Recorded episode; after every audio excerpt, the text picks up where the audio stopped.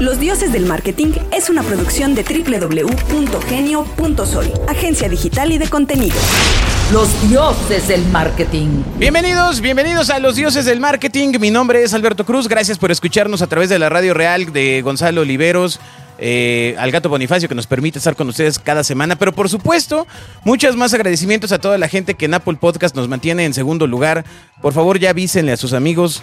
eh, ya, o sea, el primer lugar lo tiene este podcast que se llama Muérete o Vende, ¿o cómo se llama? Este, Este, no sé. Púdrete o vende. Mátate o vende. Ah, sí, ¿no? sí, Una sí. cosa así. O sea, entendemos que la fuerza de ventas en el país es amplia, pero amigos, o sea, déjenos, o sea, queremos dejar de serle Cruz Azul, caray. Acuérdense, nos dijeron que nadie se acuerda muchas veces del primer lugar. El que triunfa es el segundo. Claro. Ah. Pero esto no es un reality show. La, la- la voz que escuchan pertenece al cuerpo de Bernardo Monzón, que está eh, ocupando el amplio lugar que... Ocupando eh, sin éxito. Bobia, ¿no? Sí. ¿Por qué sin éxito? Porque no, no lo acaba de llenar. No, pues Bernardo Hasta me falta tipo- todo un tipo esto. delgado. Lo siento lejos, ¿no? O sea, usualmente delgado, Bobby está así. Güero, con cabello. Claro. Ah. El cabello es la diferencia. Sí, hoy, hoy Bobia le tocó eh, lavar el coche, ¿no? Ajá, lavar, lavar. Tenía mucho que lavar.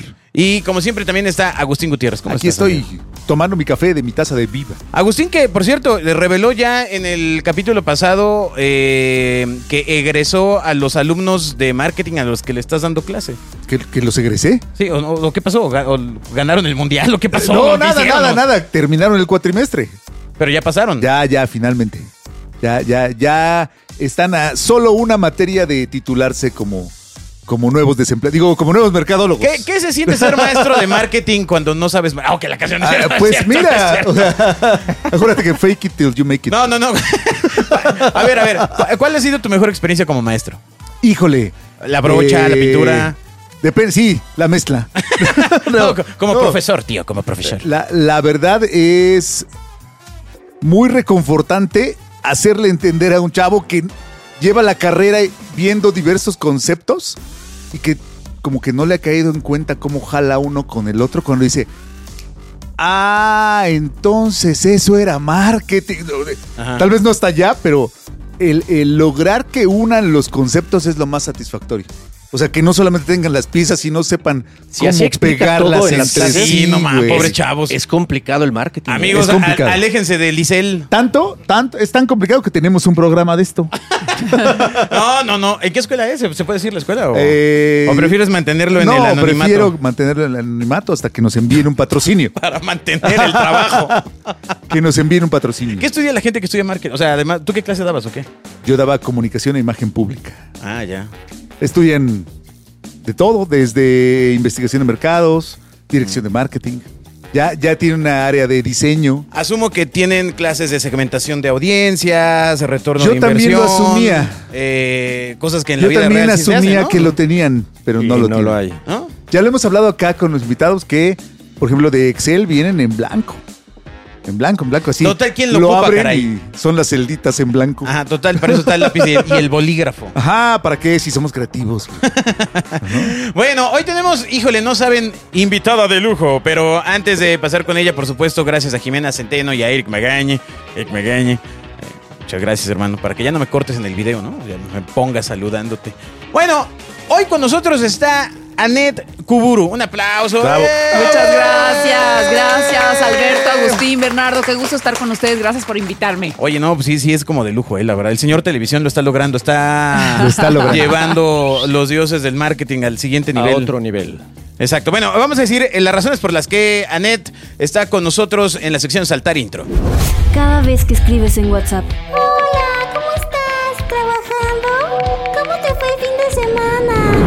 cada vez que haces eso, un elefante de la sabana africana muere de aburrimiento.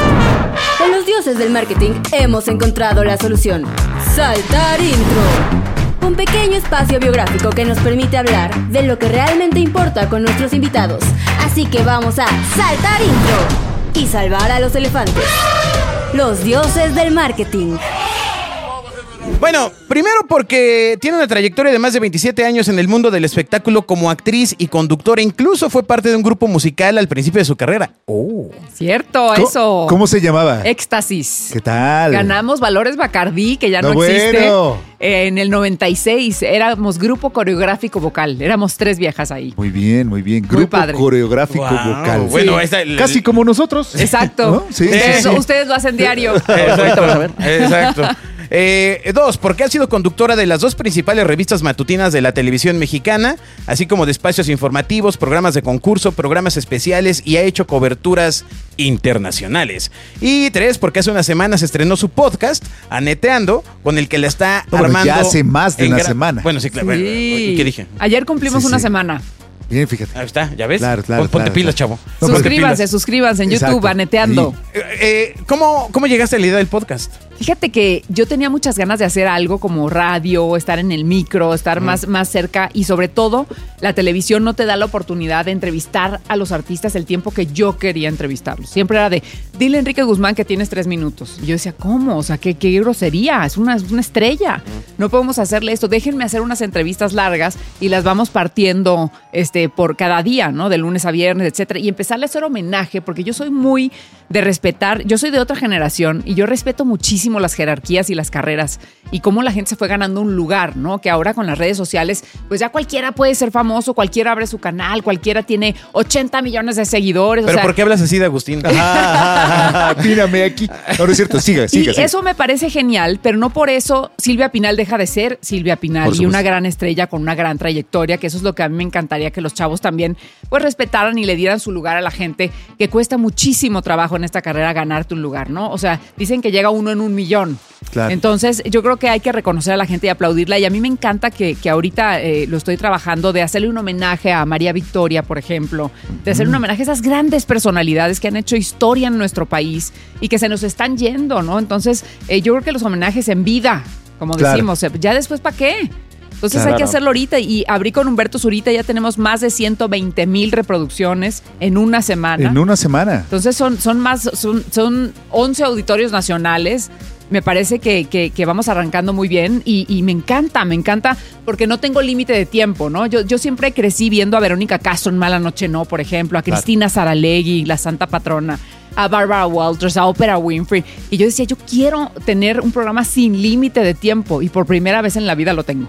Pero al final, eh, eh, cuando tú entras al tema de conducción de televisión, entras a una industria que se rige por el tiempo. Totalmente. O sea, eh, eh, básicamente el, el tema, pu- pu- pues en los comerciales no funciona la otra parte. Sí, pero cuando no es tu programa, porque por ejemplo el de Mala Noche no, pues Verónica lo manejaba perfectamente bien y podía terminar a las 6 de la mañana con Amanecían. Juan Gabriel y Vicente Fernández o cortarlo con alguien que no tuviera tantos éxitos. ¿no? Pero era también por el horario, ¿no? O sea, al final era un horario que se prestaba a la ampliación. Sí, Y eh, en un programa matutino, asumo que los tiempos van así. muy cortitos, sí, muy cortitos. Hay mucha venta, gracias a Dios, porque es importante y sin la venta pues, la televisión no se paga sola.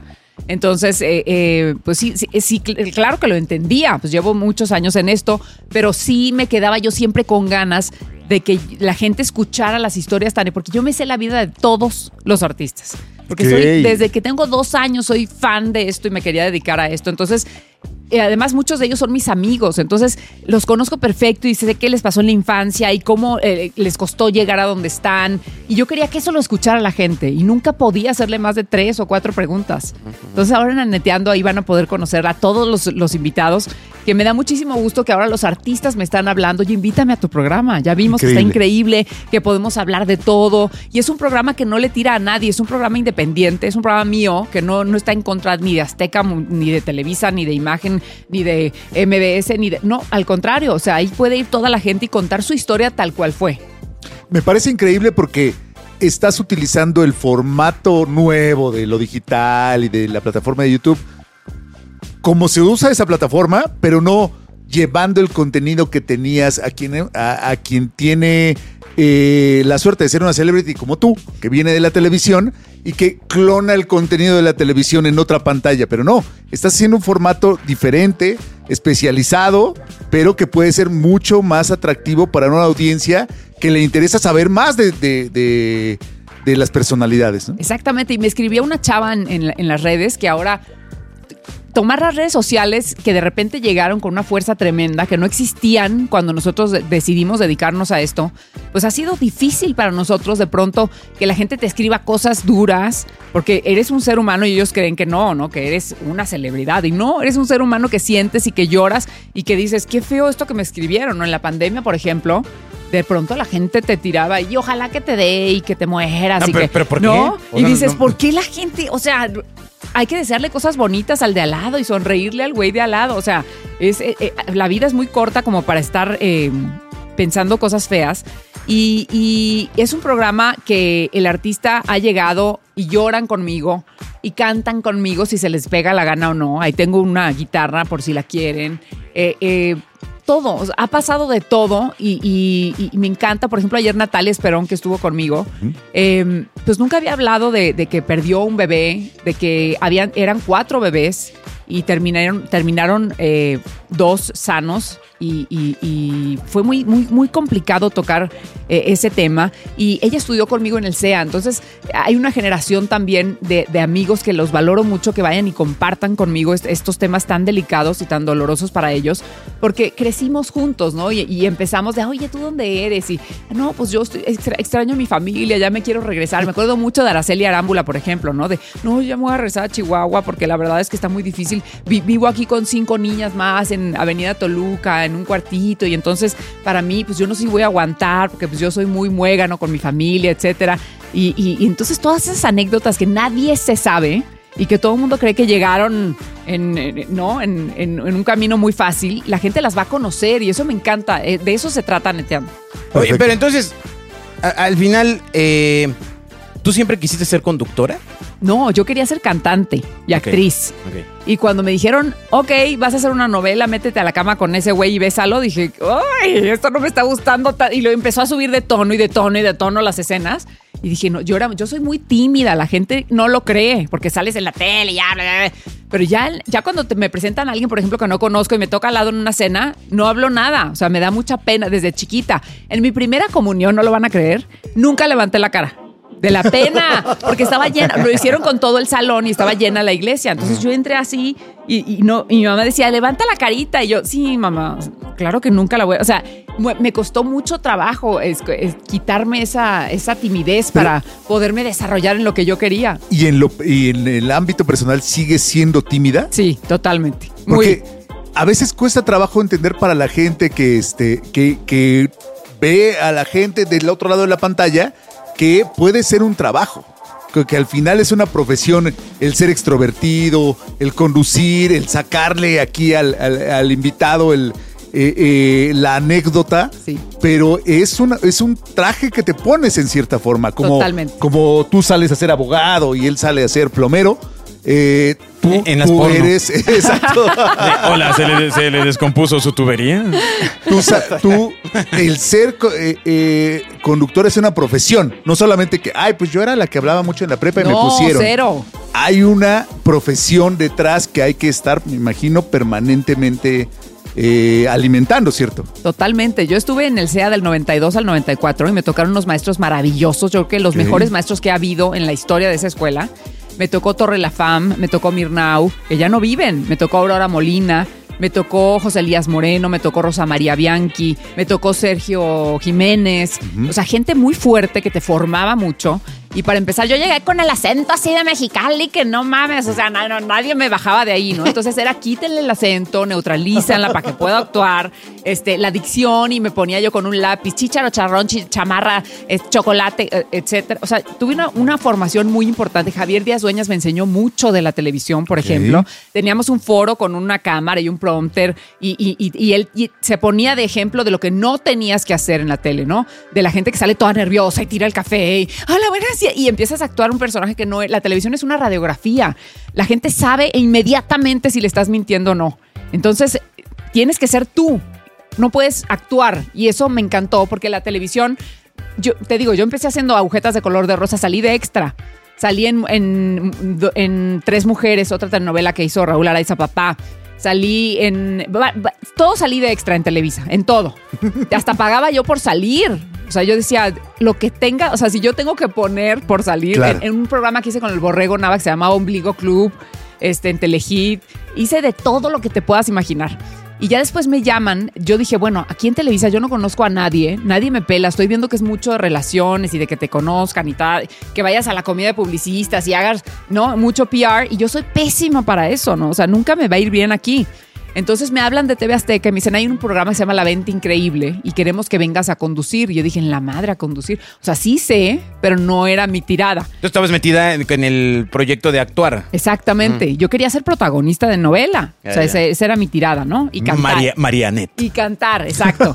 ya con Luis de Llano ya te- eh, estábamos viendo si hacía un disco. este, eh, me quedé muchas veces en la final de la protagonista con Lorena Rojas, que en paz descanse, y que me da mucho gusto que se haya quedado eh, eh, por, por lo que le pasó eh, eh, ahora con el protagónico. Por algo pasan las cosas en la vida, ¿no? A veces uno se queja mucho en, esta, en este ambiente que es bien complicado de por qué no me lo dieron a mí, por qué no me quedé yo en este proyecto, por qué me corrieron de tal lado.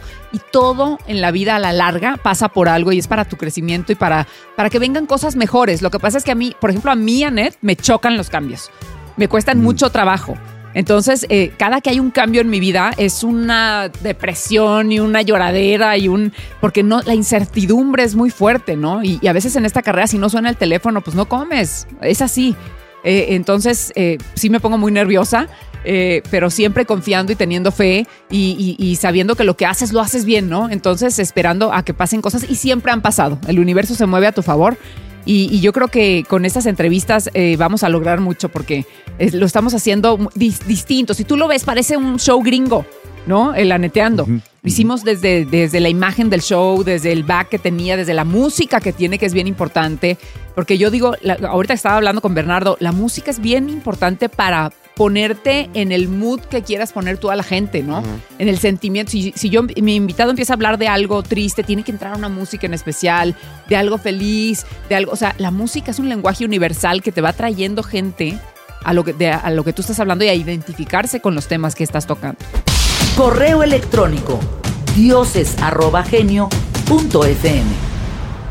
¿Por qué crees que esos temas que puedes abordar en un podcast, en una televisión, en un programa de televisión, no se pueden abordar? O sea, eh, platicabas del caso de mm, eh, Natalia Esperón, agarra, te da una declaración. Eh, ¿Por qué no pasa en la televisión? ¿Hay, hay algún tipo de desconexión que tú puedas percibir entre la comunicación que da una personalidad pública en un medio o en otro? Yo creo que no. Lo que pasa es que la tele marca mucho el. Este artista está viniendo a promocionar su película, por ejemplo. Ya. Entonces no le vayas a preguntar de esto porque no viene ni al caso y lo vas a poner en un mood en el que no venía y a lo mejor se, se enoja, se para y se va. O, o le pregúntale de la película y, y a- o él dijo que no le preguntaran de tal cosa. Entonces tú, tú eres, o sea, tú eres ahí un, un, eh, pues una vía que está siguiendo órdenes de lo que tienes que, de la línea que tienes que seguir, ¿no? O sea, claro que eres tú, claro que no hay un prompter, claro que tienes que improvisar. Por ejemplo, en, en Venga la Alegría durante cinco horas, la mayoría de las cosas que decíamos, pues las tienes que tener tú en tu mente y ya tienes que tener esas tablas y esa experiencia, que a mí me ayudó mucho haber hecho teatro, por ejemplo. ¿No? Que a mí, o sea, yo soy la reina del prompter, o sea, a mí no se me atora nada y si tengo que improvisar, improviso durante dos horas y a veces que me hacían así, ¿no? Y no, y no me ponían el, y el prompter estaba en negro y la gente no se tiene que dar cuenta de tus problemas y de tus pedos y de los problemas que están pasando técnicos en ese momento. Esa es tu chamba, sacarla adelante. Y para eso tienes que tener tablas para hacerlo. ¿Cómo te preparan para ser conductor? O sea, ¿qué incluye la, la educación y la experiencia que has tenido? O sea, ¿qué crees que es lo que se necesita para ser un conductor? Yo creo que necesitas mucha seguridad, necesitas leer mucho para tener un poco, un poco de mundo y poder tratar todos los temas. Necesitas conocer a cuánto está el dólar hoy, el clima, este, qué pasó ayer en China, qué pasó ayer en, eh, en otros países, para poder hablar, o sea, tener un lenguaje universal con la gente. Y te digo, a mí me ayudó mucho hacer teatro para la seguridad, me ayudó mucho Javier Díaz Dueñas en el, manejo del prompter, en el manejo de la cámara, en, en- en el hablar, porque mucha gente me dice, es que Anet este, es muy elevada y tiene, te- nada más tengo la cara de, de- de- de tener la vida resuelta porque no la tengo para nada y soy más raza que lo que la gente piensa. O sea, soy de Mexicali, crecí en las calles y, y la base era el tope cuando jugábamos a la traes y, y- y llegaba toda sudada y, marrana a las 11 de la noche a mi casa a, bañarme y, y nadie, nadie me correteaba, nadie, crecí muy libre. Entonces, eh, yo le hablo a la gente como soy, ¿no? Ya, cuando me conocen dicen, ay, sí, esta vieja sí es buen pedo, ¿no? O sea, no es tan mamona como te más tengo la cara, te digo. Pero este, ya cuando me conocen, pues eh, la verdad es que vengo de muy abajo, este, una familia trabajadora que se ha ganado las cosas, nadie me ha regalado nada, me ha costado mucho trabajo este, continuar, porque esta carrera es de resistencia. A lo mejor no está el más talentoso, ojo, ¿eh? A lo mejor no, pero está el que, el que nunca se dio por vencido. Y eso es bien importante que lo sepa esta, la gente que estudia esto. Súper importante. Oye, yo, yo tengo una Tremendo, pregunta. ¿eh? Muchas de las cosas que has dicho, Net, eh, podría parecer que, que implican riesgos. O sea, tú estando en un programa en vivo, cinco horas, eh, o sea, no es lo mismo que un, un- un protagonista de novela que se graba y si no le salió se repite y corta y se repite, y, ¿no? Pero muchas de las cosas que hacen ustedes son riesgos, son difíciles, derrumban esta idea de, de la gente de que, híjole, televisión es glamour, todo es bonito. Pero es glamour. Lleg- No, sí, espera, pero... Glamour, pero dinero, no- viajes, no fortuna. siempre. a ver, ¿por qué te lo pregunto? Porque finalmente ustedes, Anet, se convierten en marcas. Claro. Ahorita hablamos de lo que son las marcas, los conductores para un programa, para una televisora, para los clientes, pero ustedes están en constante riesgo de que esa marca se demerite, se devalúe, de, de regarla. Platícanos un poquito de eso, de los riesgos y todo lo que hay detrás de, de- de- de la cámara y, y lo que tienen que enfrentar ustedes para no estar en riesgo, para no regarla, para no demeritar tu marca. Totalmente. Yo creo que tú eh, te conviertes tal en marca, Bernie, que llegaban algunos clientes y decían, yo quiero mis ventas con Anet nada más. Anda. Claro. Y si no, no entramos a Venga la Alegría, o con Pato, o con el Capi, etcétera. ¿Por qué? Porque se identifican con esa marca que ya es tu nombre. Y saben que eso va a vender o no va a vender, o ya hicieron un estudio, etcétera. O sea, todo el tiempo estás como calificado, ¿no? Tienes que tener confianza en ti mismo y saber que lo estás vendiendo y venderlo de una manera real. O sea, yo vendía lo que tú me quieras decir, cualquier marca, y sobre todo la probaba antes. Te- Por eso te digo del ¿En profesionalismo. serio? Por ejemplo, el cubre colchón, que no voy a decir el nombre, ¿no? Ajá. No, pues tú te No, puedes decir. el libre. cubre colchón soñare. Entonces Ajá. yo, le, yo le dije a Varela, le dije, cabrón, dame un cubre colchón soñare para que yo pueda decir cómo lo sentí. Porque yo no lo voy a anunciar dos años y diciendo que es lo máximo si nunca lo sentí, ¿qué tal que es una cagada? Ajá, ¿No? sí. Entonces, sí, claro, tienes razón, no sé qué. Entonces, ellos saben, y, y si me vas a dar un refresco, si me vas a dar, ¿a qué sabe? O sea, yo no le voy a vender a la gente humo que muchas veces se vende en televisión. No, hombre. Pero eso no es tan común. No, no, es común. A, a mí me ha tocado en mi experiencia ir a hacer menciones de algunas marcas en algunos programas. Es que salían en, en Animal y Planet. es un problema. Sí. Y es un problema. A ver, me, ha pero, tocado, ¿A qué te refieres puntualmente, Agustín? me ha tocado con marcas con mucho dinero y entonces sí. Claro que sí, venga, siéntese aquí, tengamos una conversación, pruebe el, pro- pruebe el producto. Y me ha tocado con marcas de mucho menos presupuesto donde de casualidad te dan agua. O sea, como cliente. Es verdad. Pero si la marca no tiene ese eh, desarrollo presupuestal.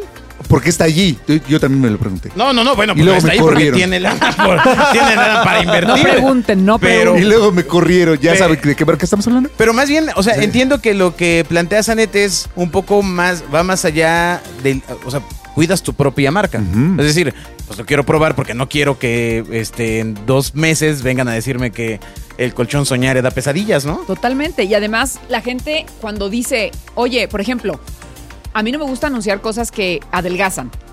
Porque yo no sé qué efectos secundarios puedan tener. Ah, eso no importa. No, o sea, por ejemplo, fui imagen de la vacuna del COVID para todo el gobierno de México y yo estaba segura que te la tenías que poner si no te morías. Por Ajá. eso hice el comercial. Sí.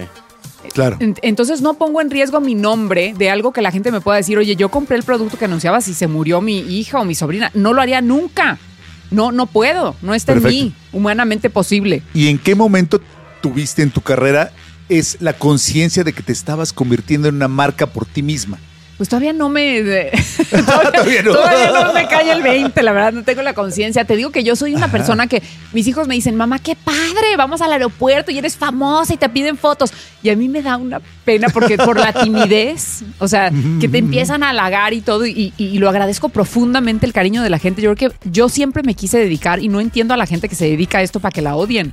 Yo siempre me quise dedicar a la televisión para que la gente me quiera y me tenga cariño. Entonces, por eso trato de ser lo más transparente posible. Y si les caigo gorda, pues ya digo, pues sí les caigo gorda, porque de plano sí soy yo. Claro. O sea, así soy. Como salgo en la tele, les digo, oye, morritas, de morro, no sé qué, este, vamos a, así soy en la vida real. Entonces, eh, pues eh, nunca me he creído que soy una personalidad, ni que soy una celebridad, ni que soy. Yo siempre digo, qué lindos que dicen esas cosas, pero nunca, ni me lo voy a creer, nunca. Y eso está, yo creo que está padre. Porque eso te hace seguirte preparando y seguir eh, tratando de competir bien y seguir tratando de, de que cuando llegue la oportunidad tú seas la mejor y tengas las herramientas. ¿No? Porque pueden llegar, la, yo- mañana puede llegar una oportunidad increíble de que yo haga una película en francés y si no sabes, pues ya te la pelaste, ¿no? Pues sí. Entonces, depende de tus objetivos, estar preparado para poder competir, porque antes era mucho de que, ay, metieron a la hija del sobrino, o metieron al amigo de no sé quién, o la- mucho la influencia en esta carrera, esa es la verdad. Claro, cl- antes ayer, ¿no? Antes, bueno, Sí, antes creo y que se- creo que se da, pero ya mucho menos. Hoy sí es de qué sabes, o sea, qué estudiaste, de qué estás preparado. O sea, ahorita los chavitos salen preparados, tres carreras, dos maestrías, tres, tres doctorados, que dices, ay, güey, o sea, ahora sí está más dura la competencia y no te puedes hacer loco de que, ay, por ejemplo, yo no estudié una carrera, o sea, la carrera es la del SEA, que es, yo era de 8 de la mañana a 8 de la noche. Durante tres años tienes una hora para comer. O sea, está perro. La gente dice, Y ay, jalar sí. cables al mismo tiempo, Pues lo dirás de broma. Pero sí jalábamos cables. Nosotros teníamos que armar el foro. Armar, digo, de meterle aire a la cámara, ponerla en su lugar, eh, jalar los cables, eh, montar los mic. Teníamos que hacer todo nosotros para aprender. Es como cuando vas a bucear y que preparas tu tanque y que claro. checas cuánto le queda. Todo hacíamos nosotros en nuestra generación, no sé ahora pero hacíamos todo y entonces eso, eso al principio dices, ay, qué flojera y al final lo agradeces. Dices, qué bueno porque si hoy, y muchas veces pasó, ¿eh? Yo decía, si no llega un cámara, yo puedo ser camarógrafa hoy y qué me Ajá. importa. ¿me ¿Y entiendes? si No- agarras la se me va a cámara? to- Sí, o sea, sí. el- la agarraba muchísimas veces en MBS Televisión que trabajé Ajá. eh, eh, seis años. Agarraba muchísimo la cámara en Venga la Alegría, la agarraba de broma porque hay muchísimos eh, compañeros camarógrafos muy buenos. Pero puedes hacer cosas y yo creo que eso es eh, le sirves más a la gente cuando puedes hacer muchas cosas que cuando puedes hacer una. O sea, Claro. Yo creo que todo, mucha gente somos todólogos, por ejemplo, en TV Azteca y hacemos lo que nos pidan y hacemos de todo. Y si tienes que hacer el especial de, de la Virgen de Guadalupe, lo haces cuando no la puedes regar. O sea, es un país muy católico y la Virgen de Guadalupe para nosotros es lo máximo. Entonces tienes que estar informado y puedes hacer también el especial del Día de las Madres o puedes hacer el Día de Muertos o puedes y tienes el, el 15 de septiembre y tienes que tener información porque muchas veces la información no llega, ¿no? Y te dan estas dos tarjetitas y te dicen esto es lo que llegó, lo Y demás dale. se atoró en el camino y es un especial de cinco horas o siete. Entonces, por ejemplo, en Times Square en Nueva York, que tuvimos la suerte de hacer ahí el Año Nuevo, que para mí es una de las experiencias más increíbles Qué que maravilla. me ha tocado hacer. Porque yo una vez yo dije, lo quiero hacer una vez en la vida, ojalá me toque. Y una vez en la vida me tocó. Eh, yo no sabía que la gente que llega ahí desde muy temprano, por ejemplo, tienen que traer pañal, porque ya no salen por los atentados. Entonces, la gente que ves tú ahí en la plancha de Times Square lleva desde el- de las 12 del día, 12 horas antes, viendo nada más para ver bajar la bola y dar el conteo y ser parte de esa historia y vivirlo una vez en la vida. Ay. O sea, esos Eh, datos... es un esfuerzote. Bueno, yo, o sea, yo la verdad es que me lo brincaría. está medio. o sea, pero la gente, bueno, hay, la gente se queda afuera todos los años. Todo el mundo quiere vivir esa experiencia. Y te vas enterando de esas cosas. Y estaba nevando y lloviendo y no parábamos de mojarnos. Y estábamos ahí y empezamos la transmisión. Fue de más de 12 horas. Desde Venga la Alegría empezamos a enlazarnos hasta al noticiero de la mañana del otro día. Y era espectacular y ver cómo se hace un desmadre y un tiradero de papeles y fiesta y todo. Y los gringos en 15 minutos no pasó nada. Ya estaba todo limpio, ya estaba todo funcionando para que abrieran al día siguiente las tiendas y haz de cuenta que, no, o sea, pero no creas que había quedado un papel, ¿eh? Nada. O sea, llegaban 100 máquinas, limpiaban todo, este, estaba espectacular. Ojalá nosotros nos pase algún día en la vida eso también. Ah, eso va a pasar De- ahora. que- ah, no de no, ese no. Orden. un tiradero de pañales. De ese orden. Exacto, esa- eso podría pasar aquí. Bobia no tendría problema para ir al, al- No. al. Sería un día normal. Entonces son muchas cosas que vas aprendiendo y te digo que vas pasando y te van dando tablas. El teatro también te da muchas tablas. Eh, las giras. Pero se tiene la impresión de que el teatro es pésimamente pagado en México. Fíjate que depende, porque como tú dices, si ya eres una marca, entonces ya vales más. Entonces cuando tienes una carrera ya te paga. Hay gente que gana muchísimo dinero en teatro. Escribe a dioses.genio.fm para ampliar tus dudas.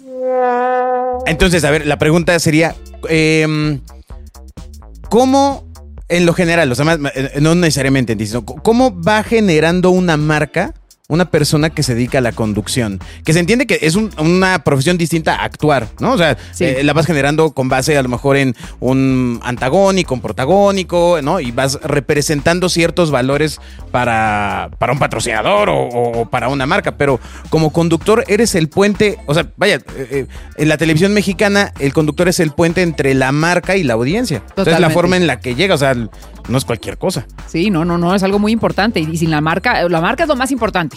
Si no, no existe el programa. Si no, no tendría comerciales. Y si no, la televisión es un negocio.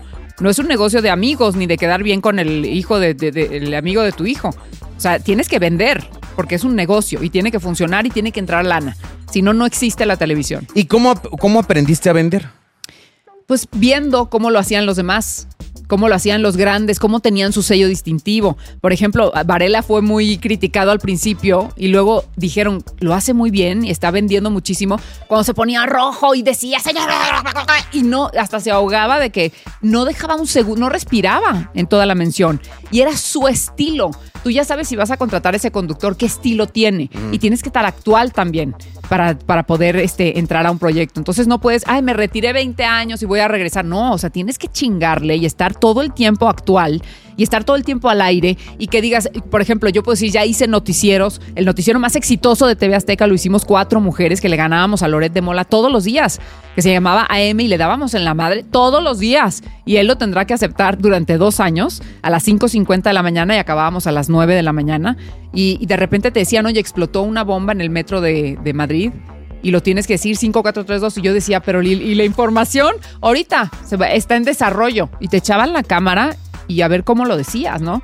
O ya viene un candidato a la presidencia que vas a entrevistar, etcétera. Eso es muy diferente a Consejo de Mujer, que fue un trancazo, por ejemplo, en- también en TV Azteca, un programa hecho para mujeres por Magda Rodríguez, que en paz descanse, que también me enseñó muchísimo Magda.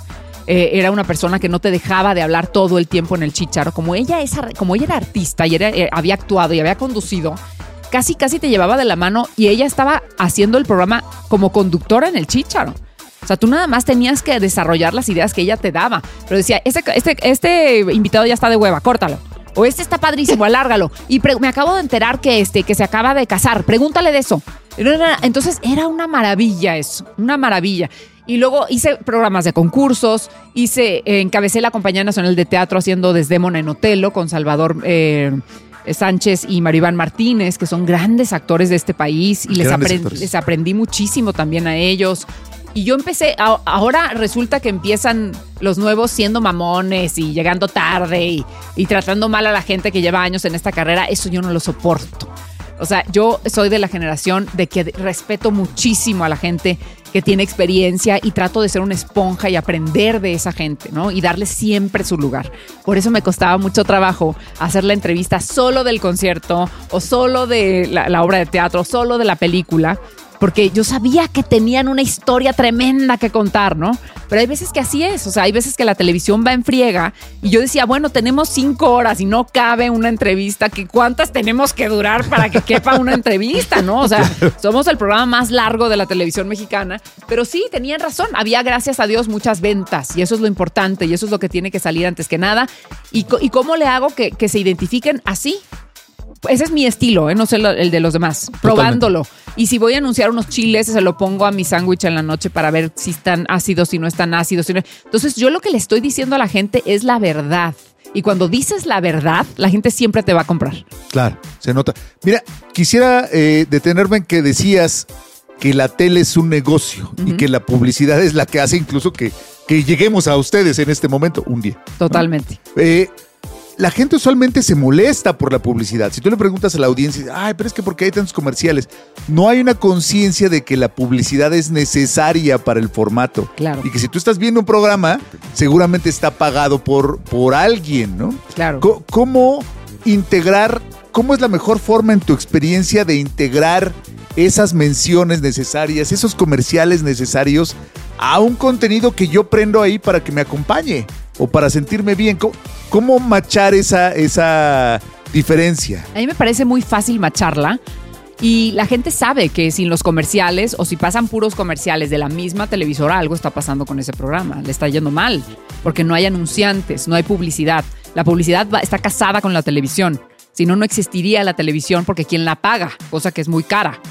Entonces, eh, tiene que haber grandes anunciantes, tienen que confiar en la televisora, en las audiencias de esa televisora, porque si yo voy a poner un dineral de mi compañía a un programa que no lo ve nadie, pues no lo voy a poner. No, no son tontos los anunciantes, ¿no? Primero estudian cómo le está yendo a los programas y qué rating tiene y cuánto alcance de personas tienen y cuántos los ven todos los días para entonces decir, voy a invertir 10 millones de pesos para que anuncien mi crema o mi agua o mi tequila o mi etcétera.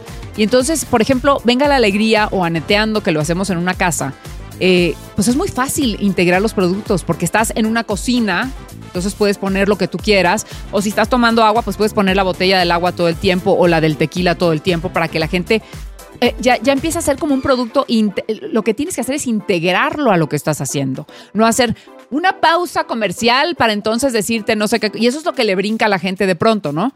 Que estés hablando de una cosa y te vayas a anunciar otra que no tiene nada que ver. Entonces, los grandes productores de este país lo van enlazando para que sea como, como, como una trenza, como algo muy natural que, ay, sí, justo estamos hablando este, de que las tortas de chonita que vinieron hoy a anunciarse son buenísimas, pero si le pones estos chiles cerdes o este chile chipotle que no sabe, o sea, te vas al cielo porque entonces sabe mucho mejor y entonces ya es un eslabón y no te brinca tanto. Y eso lo hace muy poca gente en la televisión, pero yo creo que eso es lo, lo- lo más padre para el público, porque entonces sí tiene algo que ver. O sea, yo no les voy a anunciar cascos para motos cuando estoy hablando de la menopausia. Porque entonces sí es como... Bueno, puede ser que la señora vaya en moto. como Justo, justo estábamos hablando de Sí, ya. bujías. Esa- pues sí te Oye, brinca. Pero tú crees que, que las, las menciones y las ejecuciones comerciales que se hacen hoy en día en la televisión son buenas? ¿Están bien hechas? Bolas. Pues con base en lo que estás diciendo. yo creo que siempre han sido muy parecidas, o sea, no han cambiado tanto. Si tú pones menciones de los 80s o de los 70, a lo mejor de los 70 sí han cambiado y han evolucionado a ser mejores hoy. Pero yo creo que yo creo que son son prácticas y cumplen con lo que deben de cumplir. Y es muy diferente que pagues una pleca que va pasando, una pleca es que vaya pasando. to- todos los que estudian mercadotecnia lo saben, las letritas por abajo, que pagues una L que salga en la orilla de la televisión como una L tal cual, porque puede salir, haz de cuenta, itálica, ¿no? Por acá. Y tú sigues hablando del programa y de las cosas.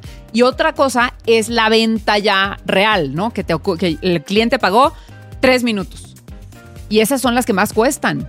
Entonces, Sí. el cliente tiene que quedar contento. Y siempre en el foro de televisión están los clientes enfrente de ti. No crean que se desentienden, si son millones de pesos los que están en inversión. Entonces, el cliente está enfrente de ti para ver si lo hiciste mal o no. Y al día siguiente pide a otro conductor si la cagaste. Si me entiendes? Si yo me atoro, o pregúntenle a Pedrito Sola, que lo amo, y que a cualquiera nos puede pasar porque somos humanos, y decir un, un nombre de una marca cuando era el otro. Y eso es gravísimo, y Pedrito lo cuenta ahora, no estoy contando ningún secreto. Y le costó lana y le costó, creo que un tiempo suspendido y le costó, o sea, sí hay castigos grandes, no porque sea una escuela ni porque sea, sino porque los clientes tienen un respeto en, la, publicidad en general, en los programas, en los medios de comunicación muy importante. ¿Por qué? Porque sin ellos, ¿cómo vas a comer? ¿Cómo vas a sacar adelante el programa si no están? Entonces, cuando llega un cliente, todo el mundo se para y saluda. Y gracias por estar aquí, gracias por haber invertido en nosotros. Y van a ver qué fregón va a salir esto, ta, ta, ta. Y les tienes que cumplir que va a salir fregón. Porque si no, ellos se van a dar cuenta. Son muy inteligentes y están invirtiendo mucho dinero. Están Es- cuidando es- su marca. Es tremendo lo que dices que porque, depende de la televisora, pero bueno. porque desmitificas un poco la el- el- esta parte del, del glamour, ¿no? De, de, pues ya estás conduciendo, te agarran, te dan la mención y pues tú eres quien lo hace y lo ejecuta. Entonces, en lo que con- eh, nos platicas, el cliente está, digamos, el cliente o la agencia están checando que la, ejecu- la Siempre. ejecución se lleve a cabo de la forma correcta. ¿Qué, qué libertad tienes en la conducción para mani- no manipular, sino para mm, acomodar el mensaje de mejor forma? Porque eh, pues se sabe bien que Bernardo, ventas que diga que este, se agarra, te dan este la mención tal cual la, la quiere el cliente Ah. y te la tienes que aventar así o esta generación de marca personal te va dando ancho de banda para poder manejarlo y pues dar un mensaje mucho más certero. Mira, yo he estado en, te puedo decir, de MBS, de Televisa y de, y de TV Azteca. Yo siempre que he hecho ventas, siempre cambio el, texto. Siempre. Pero lo cambio para bien. Lo cambio para que venda más. ¿No? Y por ejemplo, eh, Varela te lo menciono mucho porque es amigo mío. Llegaba y me decía, oye, güera, a ver, ven, este, ya se acerca Navidad, entonces de repente voy a empezar a cantar y tienes que cantar conmigo. A ver, la cancioncita va así, la Navidad, no sé qué, na, na, na. Entonces ahorita me sigues, ¿eh? Sí, a huevo. Me la aprendía en un segundo y cantábamos la cancioncita que él me decía y al final cerramos con un tal, yo te voy a decir tal y me rematas con tal, perfecto. Entonces yo siempre iba con el cliente y, y le decía, oye, ¿cómo, cómo, ¿cómo quieres que vaya tu mención para yo seguirte? Y, y aparte de eso, yo cambio siempre las palabras. Es inevitable en mí, no sé por qué lo hago siempre, pero lo hago. Mientras no cambies de marca. Es que sabes qué pasa, hay palabras que yo no utilizo. Entonces, si Claro. yo voy a decir algo que nunca digo, la gente va a decir, "Ay, está leyendo, ¿no? Pero es que ese es el primer gran error de la publicidad eh, eh, eh, de mención en mandar un guion exacto. Exacto. Es un, es un gran error, porque lo que estás... Hay una visión diferente entre yo me anuncio en el programa de la mañana por el alcance que tiene, porque me va a ver mucha gente, Ajá. o me anuncio por el engagement que tiene, porque la persona que lo va a decir es confiable, es creíble. Y mucha gente lo hace solo por el alcance. Entonces tú levantas, bueno, seguramente tú no, pero algún colega levanta y dice, claro que sí, los filtros Goner son la mejor para su auto. ¿No? Continuamos. Y ya, y es un desperdicio increíble de dinero. El primer error es mandar el guion como tal. En esa marca que les platicaba yo hace un rato, usábamos el mismo guion de... que Habían cambiado cuatro palabras en cinco años. Entonces, ¿para qué lo compras? Exacto. Pero ese es tema de la Es agencia, verdad, es ¿eh? la marca, es la marca. Pero también es, ya sabes, el vendedor de bujías, ¿no es cierto? Eh, eh, irles convenciendo que la ventaja del formato es el engagement y no solo el alcance. Claro, y tengo una cosa, yo creo que las, las marcas importantes ya tienen muy claro que, que lo hacen tanto conductores como productores por el bien de su mensaje, el bien de su marca. Y, y yo creo que ellos, o sea, los más grandes, los más grandes clientes, pues ya tienen claro que, que mientras más natural se, se haga Claro. y mientras más... Bueno, te voy a decir una cosa, cuando tú le das información al público, es muy bien recibido. Así le des un mensaje comercial. Si les estás dando algo útil para aplicar en casa, para cuidar a la familia y más, siempre es bien recibido. Ajá. Pero a mí me consta, te lo digo porque alguna vez le aconsejábamos a los clientes y los, los clientes así que, que entienden este rollo decían, gracias Anet, te acepto que, o sea, Sí. el- el- y que cambies el texto, pero hay unos que son tan rígidos y entonces... A ver, no hay manera de decir de, de forma natural que tiene nonoxinol 9, güey, ¿no? O sea, Claro, no- claro. o que tiene Fenilalanina. millones de Minoxidil Casey para el cabello. Casey Shirota, por ejemplo, es una cosa que nadie dice en la vida, ¿no? Entonces, tú lo tienes que, decir. Yo pensaba, eh, ¿qué le digo mucho a mis hijos, por ejemplo? Ay, este, quítate los audífonos. Y, no, o nadie me oye, nadie me pela en esta casa. Y así decía Casey Shirota. O sea, tienes que, por eso hay que tener experiencia, hay que tener eh, tablas y hay que tener confianza en ti misma de saber que lo que tú vas a decir para convencer al cliente, porque hay, por ejemplo, las menciones de gobierno. Uy, Claro. Esas tienes ver, que tener adelante. mucho cuidado. Porque tú estás anunciando, y ahí sí, por más que conozcas la ciudad que estés anunciando, invitando a la gente a pasar sus vacaciones o etcétera, esas sí las tienes que respetar mucho, porque ellos saben más que tú. Ellos están invitando a, a su, a su lugar a que pasen un tiempo y porque van a poner los precios a tal y, y porque en el lugar en el que los van a recibir les van a dar tal servicio. Entonces, esas sí, son, sí te dicen no cambies una sola palabra. Y ahí dices, sí, no la voy a cambiar porque tienen razón. Ahí sí saben más que yo y a lo mejor yo no he ido al, a Zacatecas y estoy anunciando Zacatecas, ¿no? Entonces más vale que te apegues al guion ahí. Y, y si el cliente lo pide, está padre. Pero hay la mayoría de las ventas, yo sí me acercaba y les decía, oye, ¿puedo decir esto por esto? Porque es más, por ejemplo, si yo me pongo a decirte, este es un problema de gran envergadura, porque vas a decir, Anet me está viendo la cara. O sea, son palabras que yo no utilizo, o sea, en mi léxico de diario. Claro. Yo soy mucho más, y yo creo que a la gente le gusta que le hables más sencillo. No que les, a mí me choca la gente que saca palabras domingueras que, que te quiere impresionar en un desayuno que digo, qué hueva, o sea, qué hueva. Porque que hablen normal, o sea, claro, si te sientas a desayunar con alguien muy culto y muy intelectual y todo se entiende. Pero la gente que, o sea, no acabó la prepa y te sacan palabras así, que dices, güey, o sea, sé perfecto quién eres, habla normal, no tienes que dar bien conmigo, ¿no? Entonces la gente digiérele las cosas. Porque a lo mejor muchas veces la televisión te acompaña, nada más lo la estás oyendo, no la estás viendo. Entonces los tienes que atrapar también primero solo con el audio, ¿eh? Tienes que hacer que volteen. Por ejemplo, mucha, muchos eh, anunciantes hacen algo que siempre ha funcionado en la televisión. Tan la oye la gente para que lo acompañen en su día, que cuando tú dejas un silencio, había un comercial, ¿no se acuerdan? Y todo el mundo volteábamos a ver si la tele se había descompuesto. Porque era un, haz de cuenta, 30 segundos, bueno, no 30 segundos son muchos, 5 segundos de silencio y luego comenzaba el comercial y te decía, este silencio fue por tal cosa. Entonces en la televisión lo que no debe de haber son silencios. Eso está buenísimo. Qué ¿eh? genio el que dijo, vamos a hacer un comercial que empiece en mute, o sea, que, empie- que empiece sin sonido. Porque entonces vamos a hacer que la gente voltee y a huevo va a ver nuestro producto, porque va a pensar que la tele se ¿Qué pasó?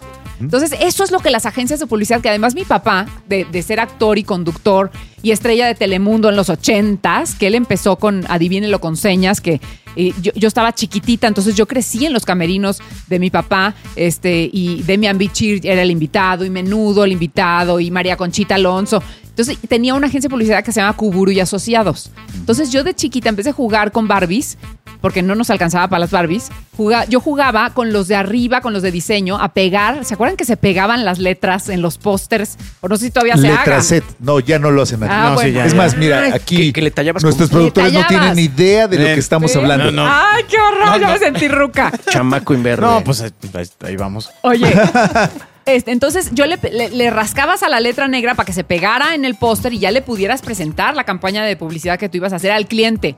Entonces, es, sí, sí estoy muy eh, relacionada con eso. Me parece una cosa muy natural. Entonces, así como yo de chiquita de metiche le decía a mi papá, ay, esto podría estar más padre así, o esta letra está más padre, lo que sea, nada más porque yo era su hija, la verdad, y tenía el privilegio de estar en su agencia.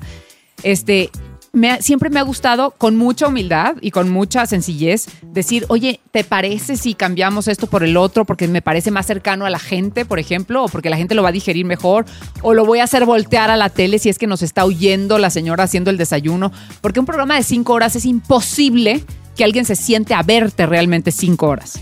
Generalmente te están oyendo y voltean a ratos, o voltean, si yo me siento hablar de cáncer de ovario y alguien de su familia está sufriendo eso en ese momento, se va a sentar a verlo porque es de su interés. Y yo creo que cuando te conviertes en líder de opinión, siempre que tienes un micrófono enfrente, como ustedes en este momento, en ese momento son un, líder de opinión. Claro. Y yo siempre creo que cuando tienes esa oportunidad en la vida, tienes que ayudar y aportarle a la gente algo.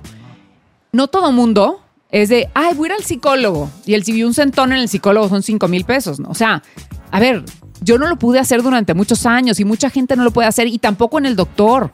Entonces, tú eres la, la- vía de comunicación gratis, haciendo televisión o radio, lo que sea, de ayudar a la gente en el problema en el que están viviendo, dándoles una consulta, invitando especialistas, obviamente tú no te vas a poner a hablar de lo que no sabes, invitando a psicólogos, invitando a, a- doctores, invitando a- a especialistas en el tema para que hablen de la depresión, por ejemplo, que es la, es la enfermedad más grave de estos tiempos. ¿No? Entonces, ¿cómo salir? ¿Por qué los chavos de secundaria se están quitando la vida? Eso no debe de pasar jamás. Entonces, siempre hay una luz al final del túnel, siempre hay una respuesta y por más duro que la estés pasando, se va a componer. Nunca se va, nu- nunca la nube te va a llover siempre durante toda tu vida. Lo que tienes que hacer es seguir caminando. Síguele, síguele, síguele, síguele para que la nube se quede ahí y tú salgas en donde está la luz. Entonces, es bien importante. Ese es el mensaje que yo les podría dar, pero yo no, yo no les voy a dar el mensaje. Voy a invitar a alguien que sea especialista en menopausia o especialista en, por ejemplo, ahora las vacunas del papiloma humano que a las niñas se les tiene que poner desde los nueve años para que les empiece a hacer efecto y las proteja durante toda su vida. Son tres puestas. Yo acabo de ir con un especialista que me explique. Todo el mundo dice, ay, le pongo la vacuna y me voy. No, es una puesta, a los tres meses la otra, a los seis meses la otra. Y te dicen por qué y por qué lo tienes que hacer y por qué. Y todo el mundo dice, ay, no, mi hija no, porque no lo va a necesitar. Todas las niñas del mundo lo necesitan porque nunca sabes qué va a pasar en su futuro. Y si quieres a tus hijas, se las tienes que poner. La del COVID también le tuvieron que explicar mucho. Primero la gente no, no creía, ¿no? En el COVID. No, porque Ah, te, te quitan el 5G de la rodilla. Ajá, el líquido de las rodillas. Bueno.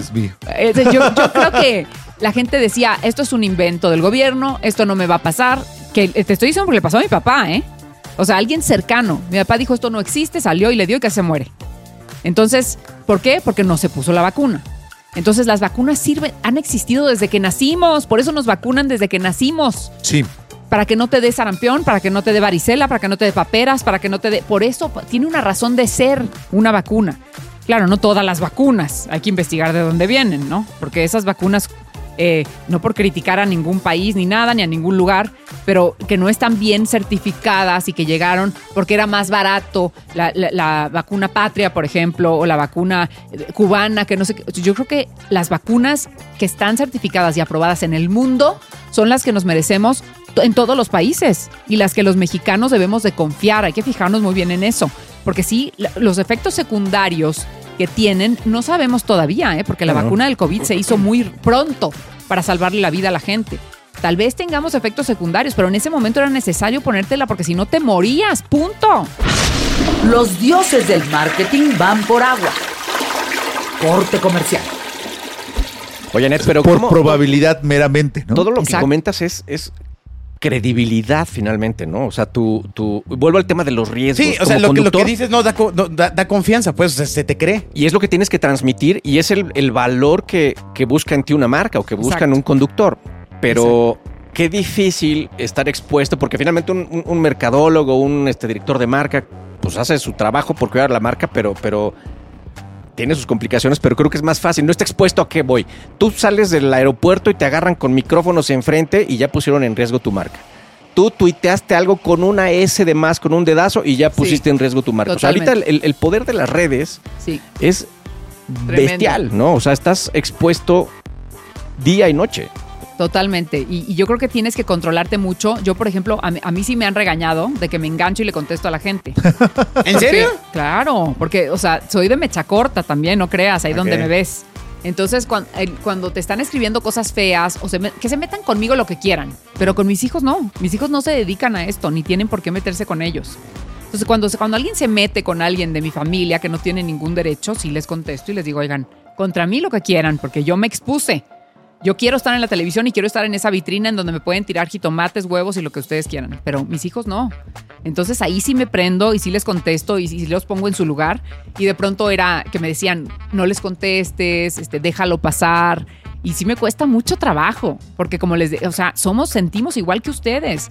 Entonces, si están atacando a tu familia o si le están diciendo cosas feas o de pronto hasta amenazas de muerte te ponen, ¿no? Que dices, o sea, hemos dedicado la vida a entretenerlos. Nos ha costado lágrimas de sangre estar en donde estamos. Échenos la mano, o sea, no porque son una nueva generación. Por ejemplo, una, te decía, una chava me escribió, oye, ¿por qué abres con Humberto Zurita si yo no sé quién es Humberto Zurita? Y le dije, pues mi reina, por cultura general, no todo es el reggaetón, ¿eh? Qué bueno que, se, qué bu- o sea, qué bueno que sepas perrear, me da Ajá. mucho gusto por ti. Pero tienes que saber por cultura general quién es Humberto Zurita en este país. Entonces, ojalá te metieras a ver el, el- el- el programa con si todo no- cariño y conozcas la trayectoria de una estrella como pocas que quedan de su generación. Pa- para eso lo haces. Que- Exactamente. qué bueno que no sabes. Dale clic. Exactamente. ¿no? Porque si no, o si no, porque estás interesado en estar allí? ¿No? Porque llegar a. eh, eh, creo que ese es el, eh, el fenómeno que sucede con la, la libertad de- de opinar por opinar en las redes, ¿no? Decir, oye, no te gusta con quién empecé, no sabes quién es, ¿qué haces acá? Pero sabes que la gente habla. ¿Qué andas la haciendo gente por habla aquí? porque tiene boca nomás en estos tiempos. O sea, no porque Eso, tenga. eso fue lo que pasó con las redes. Yo no me vendo como alguien culta, estudiada, con tres doctorados y maestrías, porque no lo soy, ¿eh? O sea, mi carrera la hice en el Centro de Educación Artística de Televisa y tenía una, unos maestros increíbles y a las de 8 a 9 jazz, de 9 a 10 ballet, de 10 a 11 dicción, de 11 a 12 este, expresión corporal. de- o sea, sí salimos muy preparados muchos de esa generación y anteriores y creo que después un poquito, ya después ya se empezó a hacer como, ya los alumnos eran los maestros y ya, ya no eran actores en activo, que estaban, o sea, que eran protagonistas en telenovela y en la tarde llegaban y te daban tus clases, era increíble. Para mí, mi sueño en la vida siempre fue Televisa porque Azteca no existía, o sea, yo veía en Mexicali Televisa y yo decía, Claro. tengo que entrar a Timbiriche. O sea, Timbiriche es mi objetivo de vida. O sea, yo si entro a Timbiriche ya. increíble. Ya, o sea, ya me puedo ir, para que me entiendas. O sea. increíble. Y Héctor Bonilla, que era muy amigo de mi papá y todos los actores que llegaban a Mexicali que iban a cenar a mi casa, me dijo: ¿Estás segura que quieres entrar a Timbiriche? ¿Conoces la historia de Timbiriche? Detrás de lo que ves en la tele. Y ya no les comparto lo que me dijo. que en ese momento yo no entendía hasta que crecí y hasta que vives otras experiencias y hasta que ya eh, te relacionas con otras personas y, y sabes, el medio del espectáculo, que a mí me, me encantaría y ahora estoy vendiendo unas conferencias para ir a dar, sobre todo a Baja California para empezar con mi gente y luego empezar por toda la República, porque muchísima gente se quiere dedicar a los medios, ¿sí o no? Sí, sí, Todo sí. el mundo Todo el mundo. quiere o ser influencer, o ser youtuber, o salir en la tele y actuar, o conducir. O sea, todo el un- mundo. Exacto. Ahorita la, la gente no ve la tele. Lo que no les llega a su teléfono no existe. ¿no? Entonces, hay que hacer, yo por eso hacemos esos cortitos de, la- de las partes más eh, pico de las entrevistas, para que los chavos se piquen de las nuevas generaciones y digan, ay, a ver, este güey qué dijo, ¿por qué esto? ¿Por qué el otro? Porque si no lo pusiéramos un avance por el teléfono, no lo vería nadie. Esa es la realidad, ¿eh? Entonces, eh, para llegar a todas las generaciones, a mí me encantaría en esta conferencia decirles la realidad de la artisteada que nadie te dice. Porque cuando llegas y lo vives, es muy diferente a estar en una universidad estudiando con un maestro y que te diga a cargar los fierros, conectar los cables, que el, que el productor quiera que tirarte para darte el protagónico y que, o sea, esas cosas existen. Y cuando nosotros empezamos a soñar con ser artistas y salir en la tele, eso te lo pueden decir, pero no crees que suceda. Y sí sucede. Y pasan muchas cosas detrás de una carrera para llegar a donde llegaste. Eso le pasó a Agustín. eh, Sí. Tuve la relación con el productor, pero pues no le dieron el protagónico. ¿Oíste? Pero es muy ¿Oíste extraño eso, mija? porque yo- Necesito que hables con Annette. Eso, Exacto, ¿ya ves? exacto. Y como tu Pero hija es- Bernie, muchas niñas del mundo. O sea, nadie te dice la realidad de cuando pisas. Entonces, yo cuando entré al SEA, que entré, yo entré y me dijeron, no puedes entrar porque tienes 15 años y no has hecho la prepa. Tienes que tener 18 y la prepa acabada. Entonces, como mi papá había hecho Amalia Batista con Susana Dos Amantes, que en paz descanse, y Eugenio Cobo, y, er- y eran amigos, me dijo Eugenio, me dijo, a ver, yo te veo mucho futuro, vas a entrar, pero no puedes decir que tienes 15, ni que no acabaste la prepa. Tienes que decir que tienes 18. Y yo a los 18 acabé, yo a los 18 salí. Entonces entré bien morrita y eso te ayuda, porque de pronto la gente dice, voy a estudiar ciencias de la comunicación y luego voy a hacer una maestría y un doctorado y todo, y luego quieren ser protagonistas y ya se les pasó el tiempo. Y nadie les dice eso. Entonces puedes estar muy preparada, pero si nunca te has parado en un foro, no eres nadie. Porque es nada más eh, didáctico, ¿me entiendes? O sea, no has puesto en, en- en- en marcha tus conocimientos y en las tablas y en un foro y nunca te han puesto en coma en una telenovela que tienes que estar acostado. Eh, No, si, si le caíste gordo al escritor, 150 capítulos acostado. En coma. Exacto, exacto, porque así decía Eric Bond, ¿no? Cuando me cae gordo un actor, lo acuesto, punto. Entonces, todo eso que no sabes hasta que ya estás ejerciendo esta profesión. Claro.